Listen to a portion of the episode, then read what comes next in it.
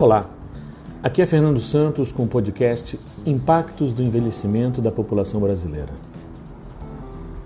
Segundo dados do IBGE, o Brasil em 2060 terá mais de 70 milhões de idosos. Para você ter uma ideia do que isso significa, em 2019 o Brasil apresentava 30 milhões de idosos. Isso já era 18% a mais, um número 18% maior, do que em 2012. É um crescimento absurdo se você pensar em quantidade de pessoas. Se em 2060 haverá 70 milhões, ah, desculpa, mais de 70 milhões de idosos, o Brasil deve hoje se preparar para receber esse impacto. Como é que hoje os idosos se encontram?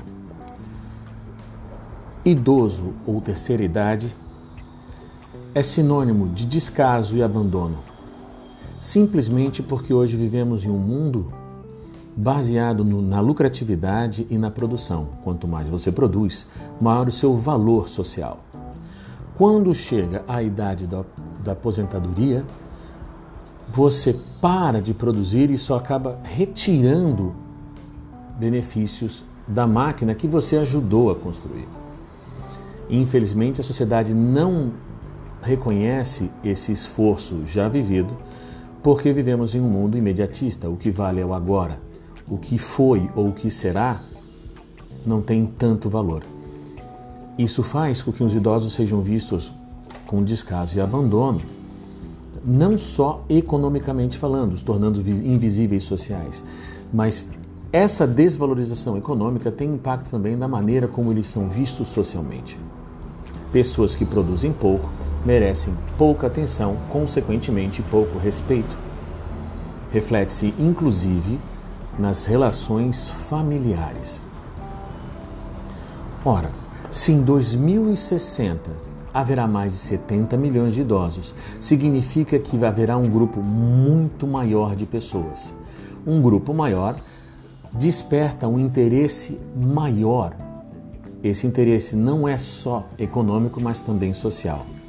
As relações que hoje existem entre idosos e sociedade irão se modificar. Vou falar com dar exemplos para vocês.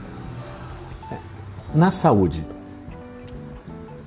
haverá mais vendas de medicamentos utilizados no combate a doenças crônicas e não mais agudas. Por quê? Porque não se investe em prevenção, e sim no tratamento.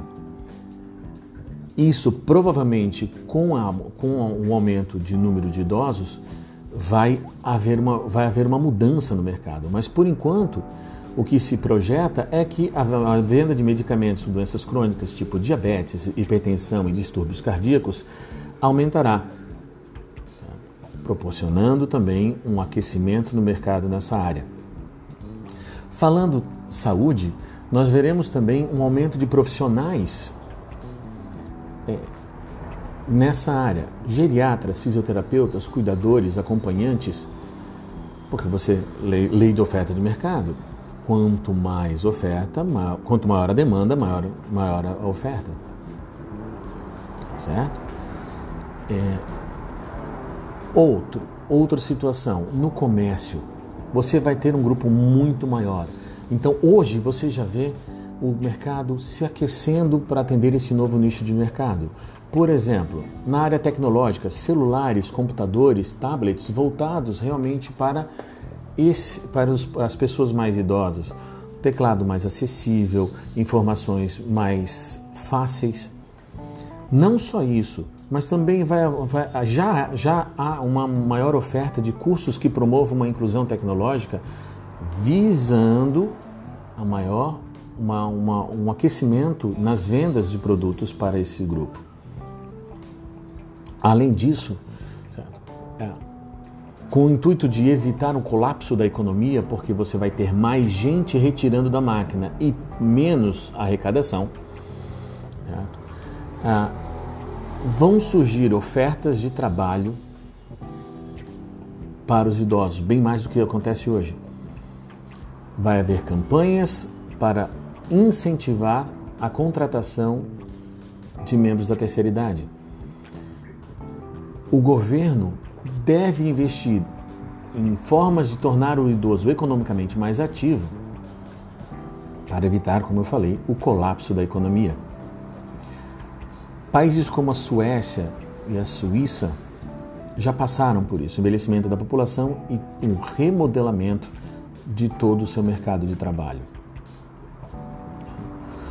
Hum, além disso, você vai ter também uma mudança de perfil social. O atendimento a, esses, a esse nicho de mercado também deve mudar.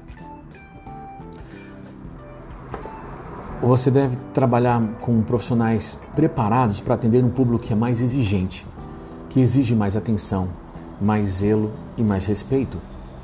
Afinal de contas, eles vão ter um poder econômico maior. E isso, hoje, para a sociedade é extremamente importante. Quanto maior o seu poder econômico, maior a sua valorização social.